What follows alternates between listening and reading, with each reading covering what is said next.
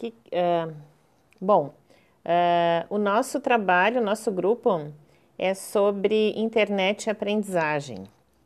O que, que eu posso falar sobre internet e aprendizagem relacionando a pesquisa e a nossa prática do dia a dia com os jovens?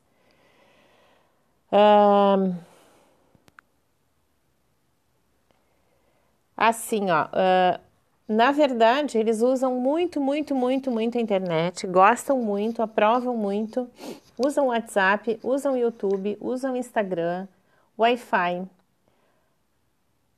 Ativo, ah, muito ativos quanto à internet, gostam de tutoriais, só que eles se deram conta de que eles não sabem utilizar, não têm uma educação uh, organizada para não tem uma, uma educação para isso.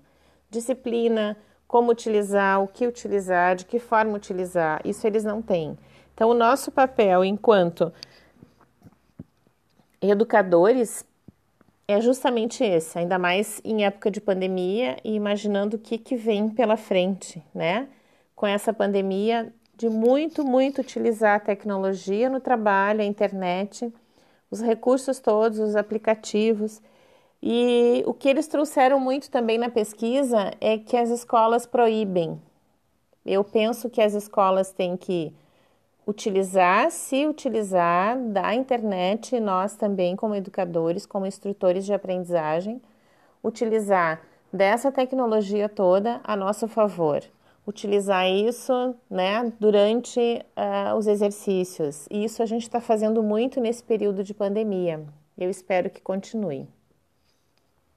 Então, esse é o nosso papel enquanto educadores: disciplina, orientação, exercícios, utilizando as redes sociais e como utilizar adequadamente a internet. Quanto às fake news, compartilhamento de notícias e levando em conta sempre a ética moral e utilização de uma forma saudável. Ok?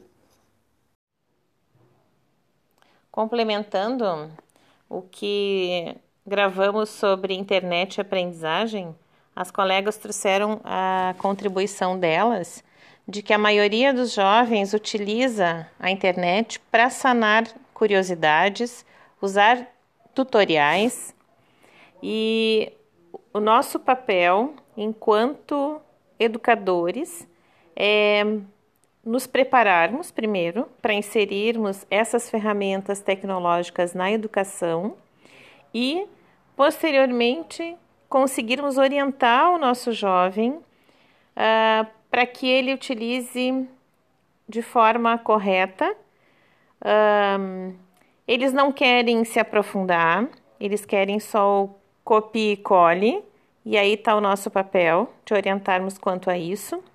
O que, uh, no momento em que pegarmos qualquer coisa na internet, nós temos que dizer quem é o autor, acrescentarmos, óbvio, as nossas observações, mas não tirarmos autoria de quem escreveu determinado artigo, determinado conteúdo. E, e é isso, né?